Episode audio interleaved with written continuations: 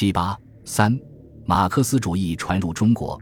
马克思主义自诞生后，就以其真理的力量传播于全世界。中国人接受马克思主义，经过了一个漫长而曲折的过程。一八七一年普法战争爆发后，中国人王涛随即将有关报道编成《普法战记》一书，其中用诋毁和偏见的言辞介绍了巴黎公社及其斗争。还在上个世纪，马克思的名字就出现在中文报刊上。一八九九年，由广学会主办的《万国公报》第一百二十一期上。登载了一篇题为《大同学》的文章，其中这样写道：“其以百公领袖著名者，应人马克思也。马克思之言曰：‘纠古办事之人，其权笼罩五洲，实过于君相之范围一国。无柴若不早为之所，任其蔓延日广，诚恐变地球之财币，必将进入其手。’该文作者是英国人谢德，译者是英国传教士李提摩太。”中国人最早谈到马克思的是梁启超。一九零二年，梁在《新民丛报》发表《进化论革命者邪德之学说》一文，文中附带提到马克思、麦喀士、马克思、日耳曼人社会主义之泰斗也。又说，今之德国有最占势力之二大思想，一曰麦喀士之社会主义，二曰尼致埃、尼采之个人主义。麦喀士谓。今日社会之弊，在多数之弱者为少数之强者所压服。二十世纪初，由于新刊物增多，不少文章开始谈论马克思。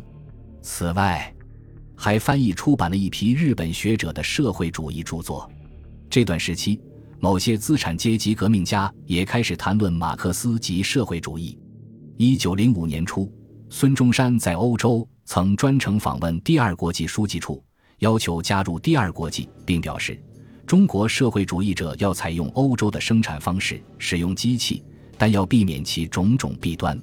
同年，朱执信撰文介绍了马克思、恩格斯生平，并介绍了《共产党宣言》的要点，以及《资本论》中的剩余价值学说。朱执信的介绍并不准确，而且目的在于防止社会革命。但这却是中国人第一次较多的介绍马克思、恩格斯生平及其学说。一九一一年，江抗湖组建了一个中国社会党，标榜社会主义，鼓吹遗产归公、地税归公等。一九一二年十月十四至十六日，孙中山应邀到中国社会党本部，连续三日发表关于社会主义的专题演说，听众上千。孙中山认为，社会主义。为人人心中应有之理想，故孕育于数千年以前，然无专门之名词为之表示。其后，德国社会学者马克思以三十年之心力，成一社会学名著，曰《资本者》，与《资本之来历、性质、流弊、结果》均详述无疑。于是，社会主义别开生面。二三十年来，学者渐多。他又指出，社会主义者，人道之福音也。主张平等、博爱及人道主义之根本也，这就是孙中山当时对社会主义的认识。马克思主义本来是无产阶级革命的理论武器，社会主义本来是无产阶级争取建立的社会制度。然而，在二十世纪初期的中国，资产阶级和小资产阶级革命家却成了他的介绍者。中国的资产阶级革命家们所从事的是资产阶级的思想运动。但帝国主义时代所暴露出来的资本主义的种种弊病，使他们一面在为资本主义的发展开辟道路，一面又对他的某些方面采取批判态度。孙中山就是典型。问题不在于当时的中国人对马克思主义和社会主义的理解如何，重要的是，人们已经开始懂得马克思主义是世界主要思潮之一。中国革命必须反对帝国主义和封建主义。就有的资产阶级的思想武器不能承担起这一任务了，因此，中国人不得不转而求助于马克思主义。马克思主义在中国的广泛传播，是在第一次世界大战和十月革命之后，并在五四爱国运动以后，逐步形成为强大的社会思潮。这个思潮的形成，改变了新文化运动的方向，使之发生了质的变化。第一次世界大战爆发后。人们增加了对西方资本主义制度的怀疑，开始寻找新的出路。李大钊在一篇文章中向青年们号召道：“我很盼望我们新青年打起精神，于政治、社会、文学、思想种种方面开辟一条新径路。”然而，这新的径路是什么？人们还不清楚。就在这时，十月革命爆发了，发生在邻国的无产阶级革命的胜利。把一个崭新的社会现实的摆到了中国革命者面前。鲁迅后来说：“先前旧社会的腐败，我是觉到了的。我希望着新的社会的起来，但不知道新的该是什么，而且也不知道新的起来以后是否一定就好。待到十月革命后，我才知道这新的创造者是无产阶级。但因为资本主义各国的反宣传，对于十月革命还有些冷淡，并且怀疑。但是。”随着时间的推移，欢迎和歌颂十月革命的人便逐渐多起来了。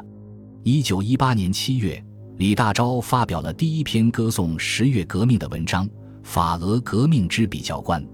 他指出，俄国革命与法国革命的性质是不同的，是不可同日而语的伟大革命。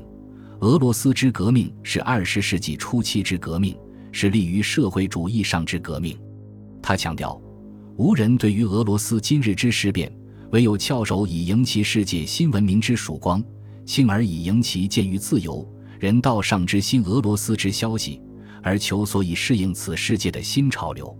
务图以其目前一时之乱象，遂俱为之报悲观也。随后，李大钊又发表了《庶民的胜利》《布尔什维主义的胜利》等演说和文章。在举国上下均认为第一次世界大战是公理战胜强权的时候，李大钊初步运用马克思主义观点分析了这场战争。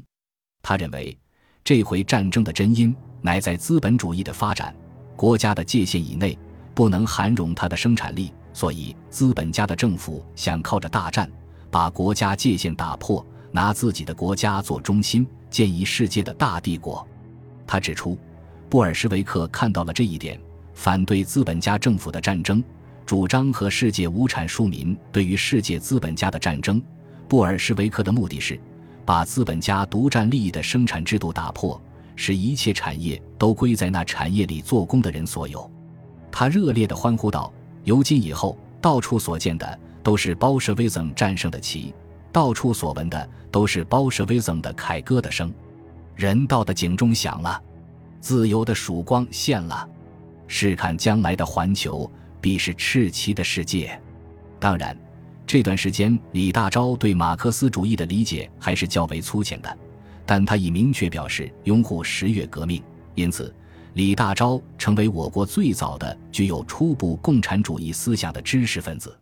总的来看，在五四运动以前，中国人对马克思主义的接触和了解还是很有限的。相当多的人对帝国主义还抱有幻想，特别对巴黎和会抱有很大的幻想。然而，问题是不彻底抛弃对帝国主义的幻想，就不可能接受马克思主义。随着巴黎和会的召开以及中国外交的失败，进步知识分子对帝国主义的幻想也就随之而破灭。本集播放完毕，感谢您的收听，喜欢请订阅加关注。主页有更多精彩内容。